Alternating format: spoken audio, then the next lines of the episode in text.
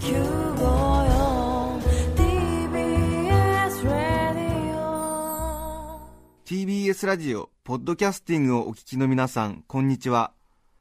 安住紳一郎の日曜天国アシスタントディレクターの中山一輝です。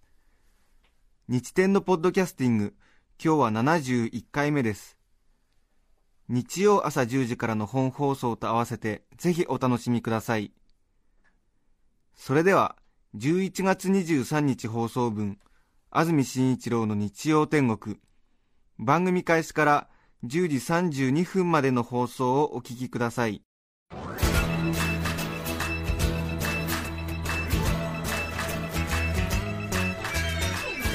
安住紳一郎の日曜天国。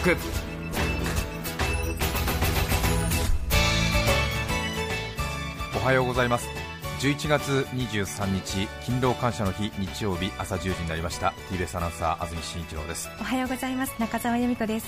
皆さんはどんな日曜日の朝をお迎えでしょうか？3連休中日という方が多いかもしれませんね。はい。今日が勤労感謝の日で明日24日が振り替え休日。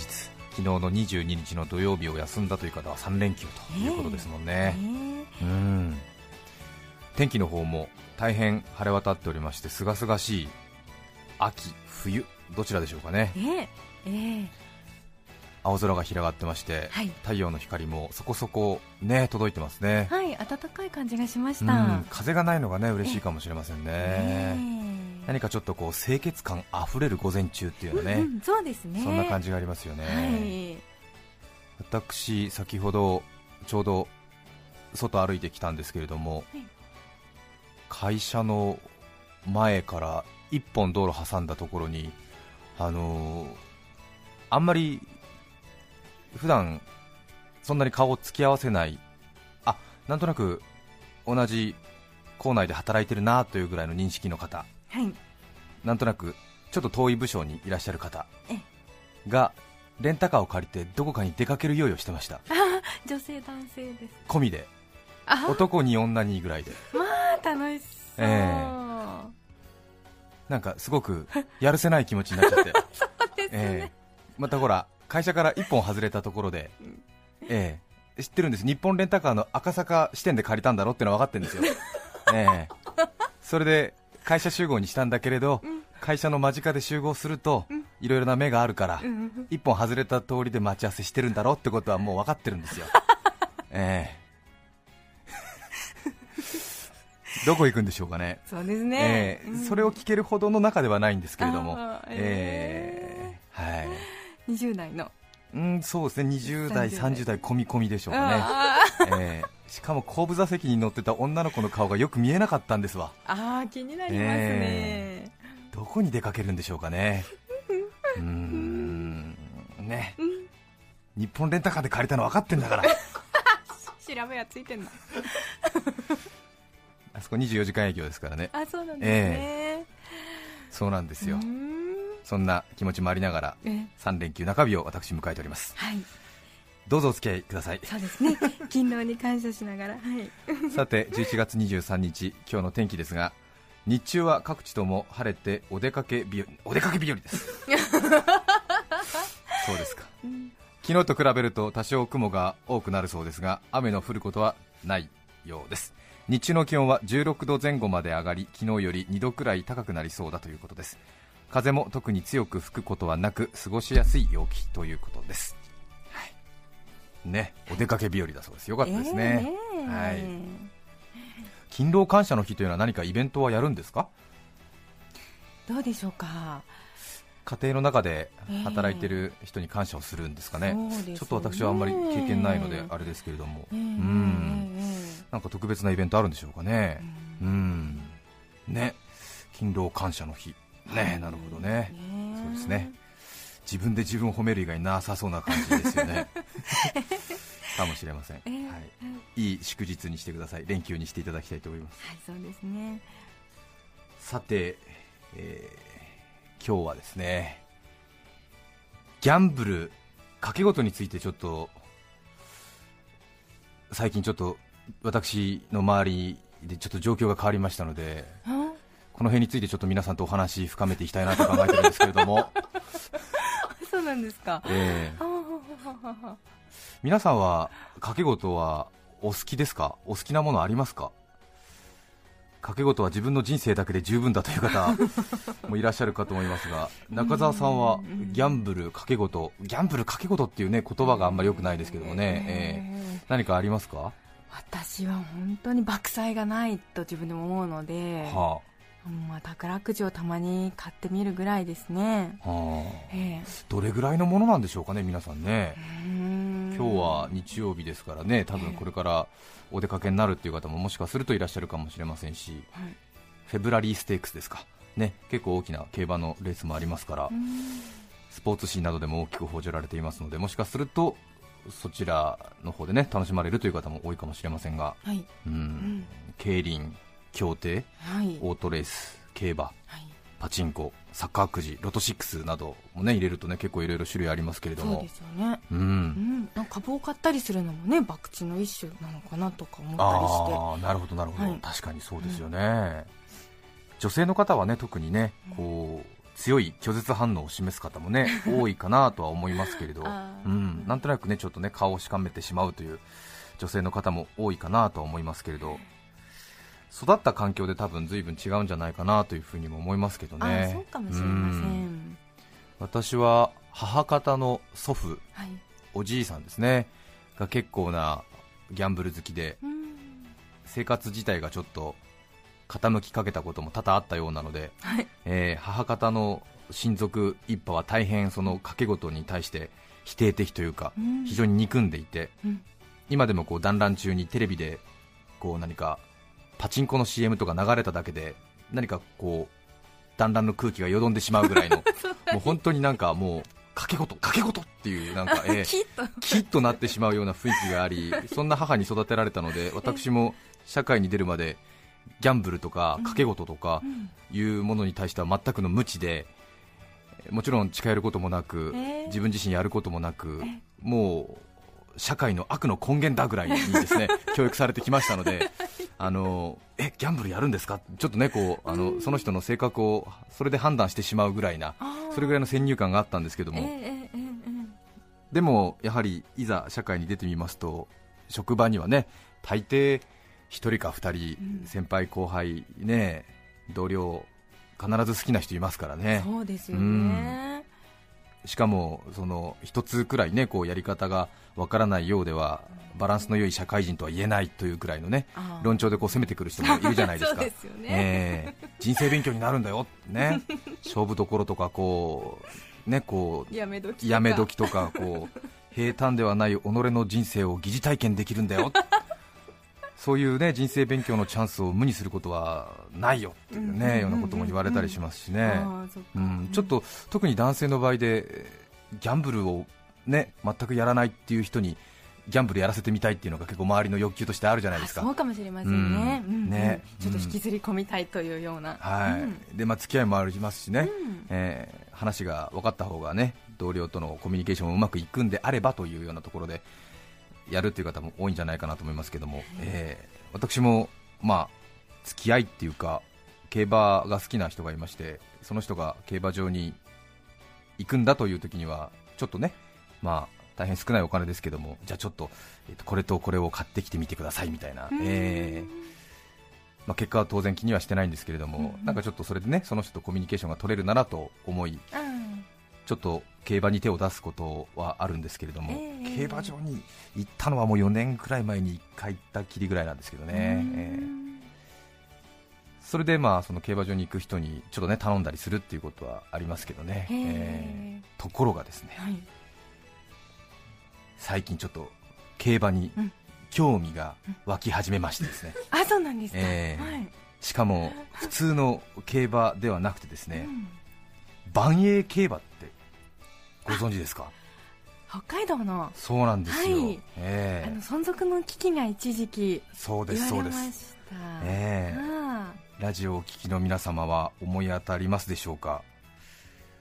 万栄競馬っていうのがありましてですねまあ、ひらがなで書くことが多いんですが漢字でも書くんですがちょっと難しい漢字なので私もちょっと説明できないんですけども、えー普通はねこう大井競馬場とか府中競馬場とか中山競馬場ではいわゆるその平地の競馬ですよね。ね。平らなところをこうザーッと走っていってこうスピード勝負なわけなんですけれども、うん北海道にあるその万栄競馬というものは力比べのホースレースなんですよね、あそうなんですねえー北海道内で今唯一1箇所だけ運営していますけれどもね。正しくは世界で1箇所らしいですが、えー先ほど中田さんからお話ありましたけれど2年前かな？3年前かな？存続の危機になって赤字がねずっと続いていたので当時はね4箇所あったんだけれどそれを縮小して今1箇所でなんとか持ちこたえてるというような状況なんですけれど、へー。え先々週ですか？3週間前。ちょうど夏休みいただきまして、北海道にあります実家に帰った際にちょっと時間があったので、その万栄競馬を見に行ったんですよ。あそうでしたか、ええ。えそしたら昔は全然それちっとも面白いと感じたことなかったんですけれどもなんかちょっと面白みを感じ始めちゃって、えはい、うん。うん、要するに昔は平地競馬っていうんですか？こう青い芝生の上をこうね颯爽とサラブレッドがたてがみをこうなびかせて走る姿がやっぱり競馬じゃないかっていう気持ちになって、あれがやっぱりねあの爽快感こそがこう競馬だろうなと思ってたんですけれども、万栄競馬っていうのはもう爽快感ゼロなんですよ。あそうなんですか、ええ。はあは爽快感ゼロなんだけれどあも、そもそもあの芝生とかないですからね、万栄競馬は、うん。砂の上の直線 200m だけなんですよ、直線 200m だけ、ええ。それで砂ぼこりもうもうと回せて走ってるだけなんですけれどうん、そり引いて、うん。でもなんかね、その地味なレースがちょっと興味津々になってしまって、うん。それで今あの、インターネットとかでその万栄競馬北海道でやってる万栄競馬の様子が見られたりとかですね。大井競馬場で馬券が購入できたりするものですから、ちょっと東京に戻ってきてからもですねちょっと万栄競馬を週末ちょっと注目してるんですよ。あそうなんですね、えもう本当にもうあのなんていうんですか爽快感ゼロ。あの砂を敷いた直線 200m ですからはい、ね、ええでソリ引きます、ソリを引くんですえね。え、でその 200m を2分から3分かけて走りますからね、やっぱり時間がかかるんですね。考えてください。200m を3分ですよ、あ人間より遅いですね。ということは 100m を1分50ですよ、ああ。あ1分30ですよ。ということはですね幼稚園児の徒競走より遅いんですよ。そういうことか しかも途中で止まったりするんですよ。ああそうなんだ、ええ。たった 200m しかないのに。ええあ重いんですか？重いんですよ。あえーソリがねうん。1000キロあるんですよ、はい。ええ。でもなんかねこのねその地味な味わいが、ん。こうわびさびとなって心に響いてくる年代になっちゃって。年代になっちゃって、すっごい遅いんですよ、ええ。びっくりするんですけどね。なんかこう野球選手でもこう地味な選手が好きな人っているじゃないですか。あえええこうなんだろうな。ヤクルトスワローズで言うならこう真中戸真が好きみたいな。池山広沢じゃないんだみたいな、えー私は八重樫が好きだったみたいな、えーそういうような人がハマる 傾向にあるんじゃないかなと思うんですけども、ううん。ん。皆さんね多分ご存じないと思うんですけどもね、北海道でやってる万栄競馬っていう競馬が実はあるんですよね。まず馬がでかくてはい。爽やかさがゼロなの。あサラブレッドと違うばサラブレッドってものすごくこうガラスの足とか言われてこう華奢な感じでええ。繊細でしかも足が速くてうん。で颯爽とこう駆け抜けていく感じじゃないですか、はい。でそのサラブレッドもねテレビや写真で見る限りずいぶん大きいなと思うんですが、ええ。サラブレッドの体重が大体400キロとか500キロですからでその万栄競馬の馬はバンバって呼んだりするんですが、うん。バンバはですね大体900キロから1000キロあるんですよ。ということはサラブレッドの2倍なんですよ。あのサラブレッドであれだけの大きさですよね、でそれの2倍ありますからね。ちょっとね間近で見ると異様な感じですよ。えなんかこう収穫し忘れた野菜的な不気味さ。うわーみたいな。こんな大きくなっちゃってるっていう。いや本当にちょっとあの馬と思えない感じ。カバとか象的な動きをするんですそようなんですか。そんな1000キロ超のその馬がですよ。あ1000キロのソリを引き200メートルの直線コースを10と横並びで競争するんですよね、あええ。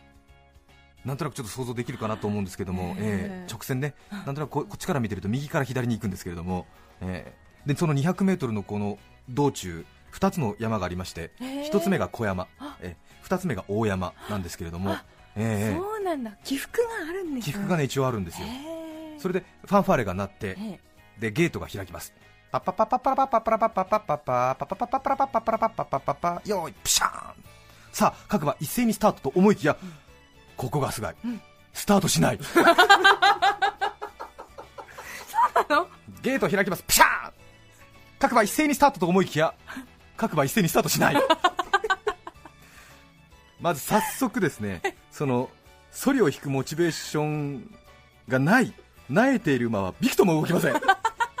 重いから。ー重いから。重いから。モチベーションのない馬はゲートからびくとも動きません。もう赤ちゃんハイハイレースのような感じですね。あなるほど。行って行ってっていう、ええ。でゲートから出ない馬には会場からこの怠け者っていう。こら怠け者という黄色い声援が飛びます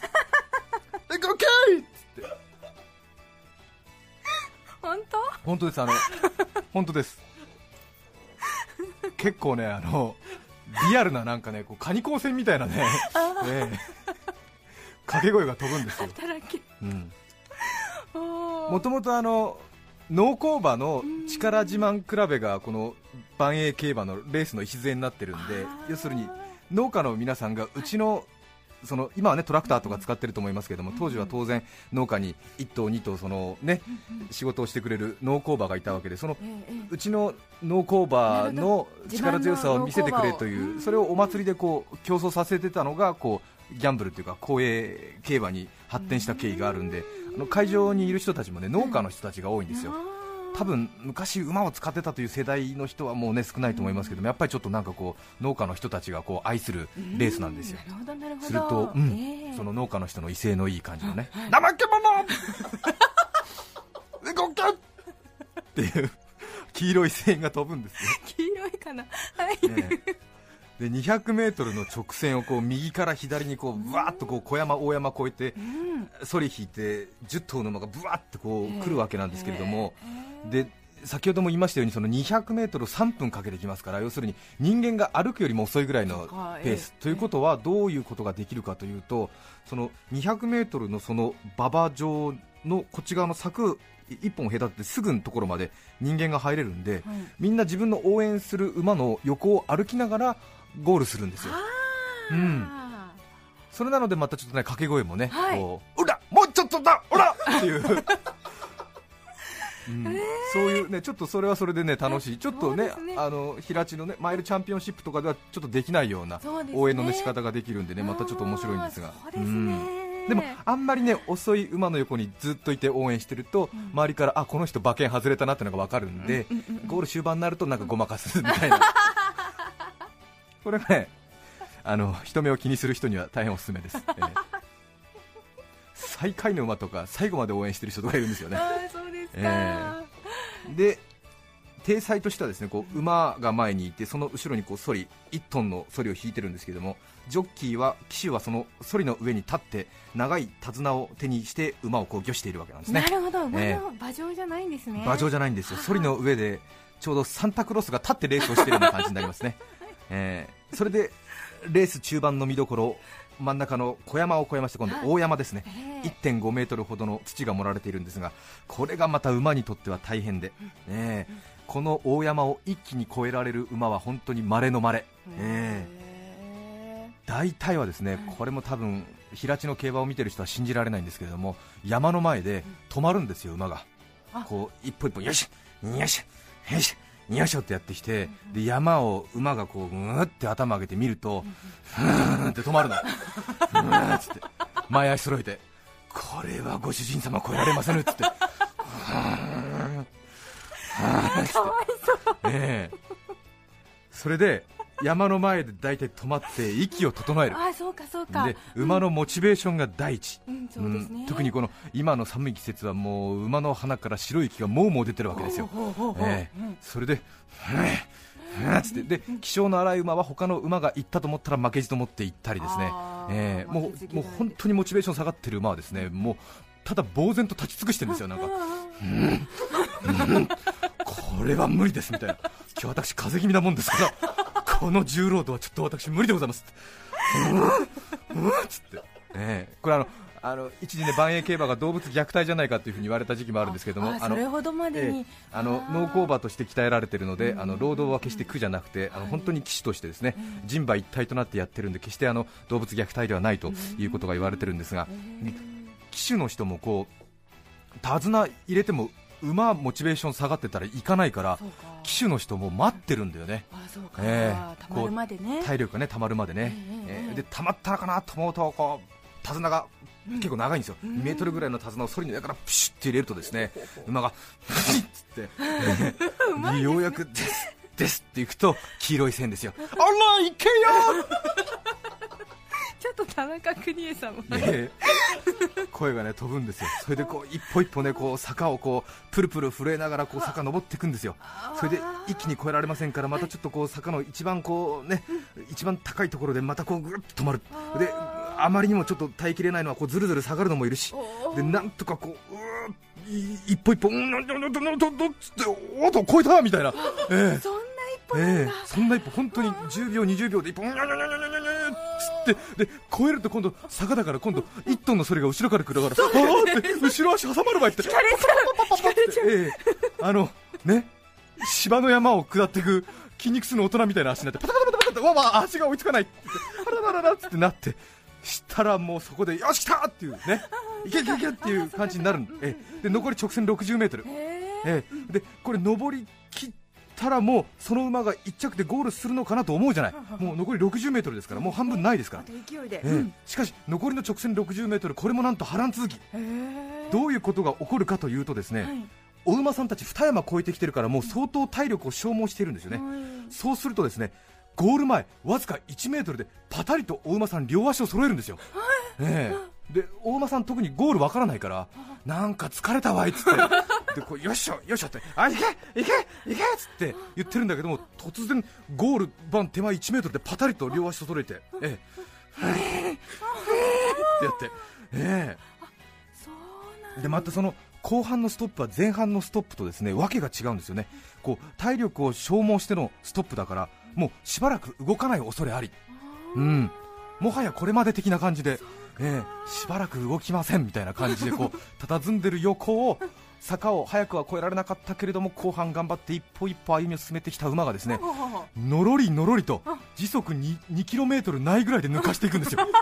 その引きこもごもね、平地の競馬で時速60キロ、80キロで抜かされてね、こう写真判定でウォッカがこうね、えーダイワスカレット抜くっていうのもいいですけれども、そのわずか時速2キロぐらいでゆっくりゆっくりとこう真綿で首を絞められるように抜かれていく感じ。で横の馬はその馬見てるみたいな。見てる。うん、うんっつって、うんっつって先に行くのかいっつって、えーっつって頑張るねって言っ頑張るねっつって。最後まで分かりませんわからない。でゴール前手前はもう農家のおじさんたちが、ええあとわずか50センチぐらいで止まっちゃってますから、あそうか。ええ動けよ。動け。どうしたオラ？どうしたオラ？って。声かけてんですよ。それから先ほどその目に浮かぶようです、秋の天皇賞写真判定ね、ウォッカ、ダイワスカレット、写真判定、ずいぶん時間かかりましたが、競馬ファンの方は覚えてらっしゃると思いますけれども、写真判定なんか必要ないんだから、混戦だと思うと、みんなゴール板前に走るの、うわーっつって、接戦だ、接戦だっつって、自分の目で見なくちゃっつって、みんなそのゴール線の延長線上、横一列に並んで、みんな固めつぶって、観客が。ええ。で手のひらこう縦にして、でどっち早いかっつって、自分で見るんだから。ええこう片手でね拝むような感じでこう 固めつぶってどっちどっち来るのっつって、ね そうなんですか。じゃあみんな揃いのポーズで固めえ、つぶって揃いのポーズでゴール前拝むように。で時速2キロぐらいだから分かるんですよ。肉眼で、ええ、写真判定いらないんですから。自分の目で見てるんですからみんな、え。面白い。決定的に平地競馬と違うのは平地競馬の場合ってゴールは当然馬のどの部分でも先にゴール板通過したら勝ちなんですよね。鼻先だろうがえ鼻先だろうが。足だろうが何でもいいんですけども、万栄競馬はもともとその荷物を運ぶ力を競うレースということで、その2運びということを非常に大事にしてるんでゴールはなんとソリの 一番後ろの後端がゴールラインを越えた時点が1着ゴールなんですよ。なんですか、えそうなるとさ馬はさソリの後ろなんか見てないでしょ。そうだすな、だからそのソリの後ろがゴールライン越えるかどうかジョッキーの人がこうやって首後ろにして全員こう、ええ馬の手綱ぎょしながら自分でこうやって後ろ振り返りながらあの自分のソリの後ろの後端がゴールライン越えたかどうか確認してる。なんかちょっと異様な感じですよ。はあ。遠くから見るとなんかジョッキーが車庫入れしてるみたいな。そんなね感じですけどもね、えーなかなかあの、ええゆっくりとした接戦で興奮しますよ。そうですね。うん。見どころいっぱいですね。しかもお客さんが少ないんですよ。はあ。ガラッガラですから。あついて歩けるぐらいですもんね。もうついてね歩けますし、うっかり大きな声で騎手の名前とか呼んじゃうとですね、騎手の人がこっち向いたりしますから。気まずい感じになりますよ、ええ。おいどうした阿部ちゃん。どうした阿部。とか言ったら阿部さんがこっち見ますからすいませんなんつって ちょっと馬がまだちょっとタイミング合わないもんですからつって 次行きますから。ええ。ええお客さん少ないのでねあのええ。たっぷり楽しむことできると思います、まあ、経営する方は大変だと思いますけどもね。ううっかりちょっとねえ気分乗っちゃって副賞5000円ぐらい買うとえ自分が買った瞬間にオッズがガラガラガラって下がりますから、ええああその、うん。そんな影響力が。5000円ぐらい買うともうオッズがふっと下がりますから。びっくりしますよ。倍率がね。えなんとなく私の吸ったお金が今あの人に渡ったなっていう感じもわかります。うん。ものすごい影響力を自分がね、ええ。持つことができる。そうですね、えーなんとなく敵の見える競馬っていうのかな、えー自分の吸ったお金が今あの人に渡ってるっていうね。あの人取ったんだっていう、ね、感じがね分かりますけれども、えあの先ほども あのお話ししましたけども、もともとその農家のね皆さんがこう農耕馬の力自慢でこうなんかねお祭りで盛り上がっていた競馬が今ギャンブルになっているということで、はい。そういう経緯もあってやっぱりお客さんは農業関係者の人が60%それからまあギャンブルが好きだっていう人が30%、うん。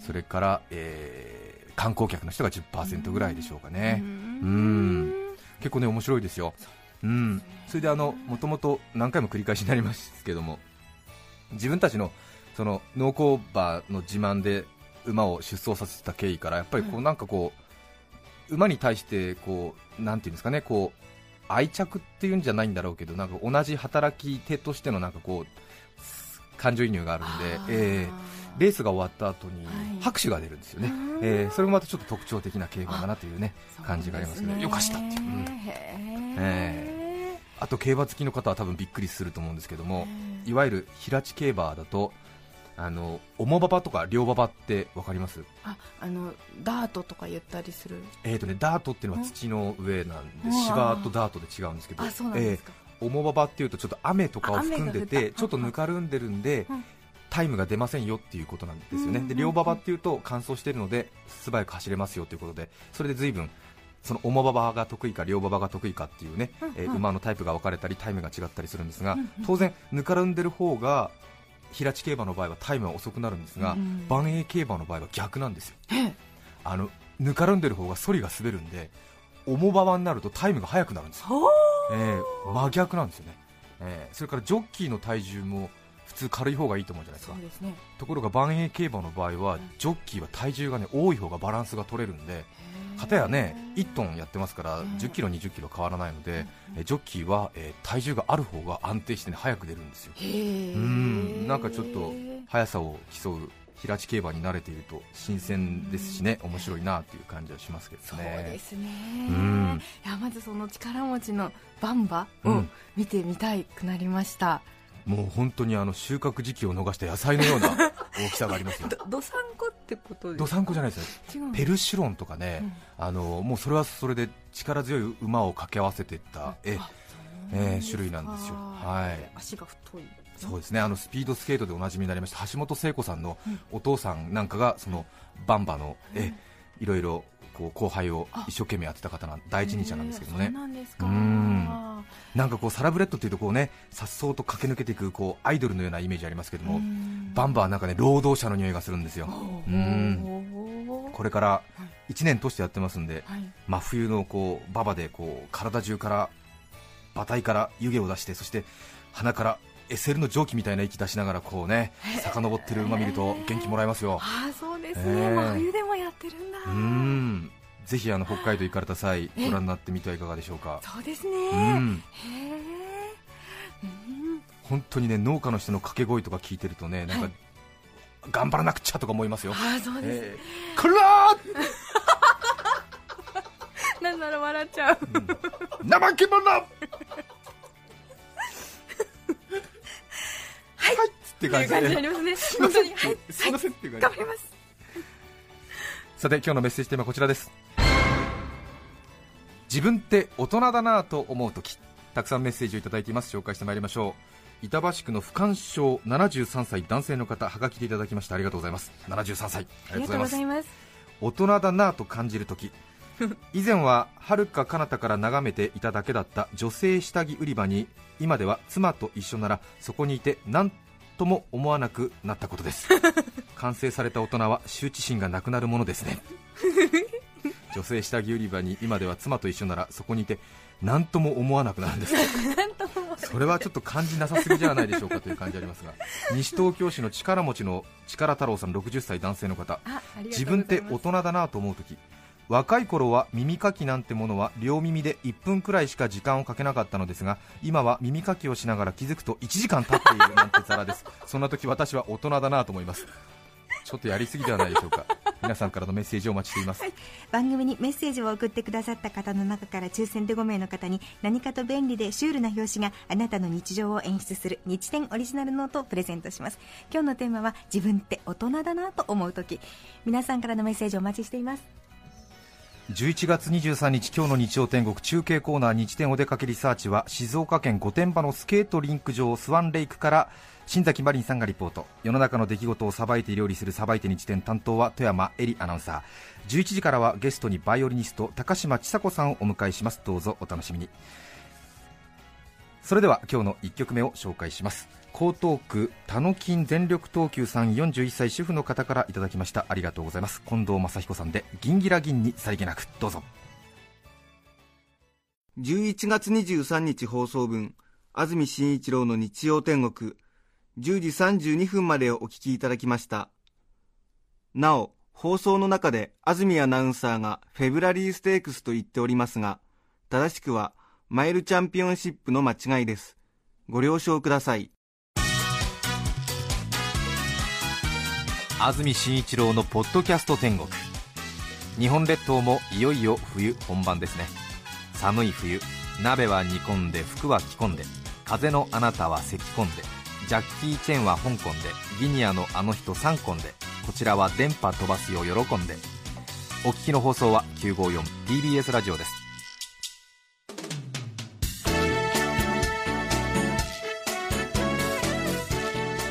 さて来週11月30日の安住紳一郎の日曜天国。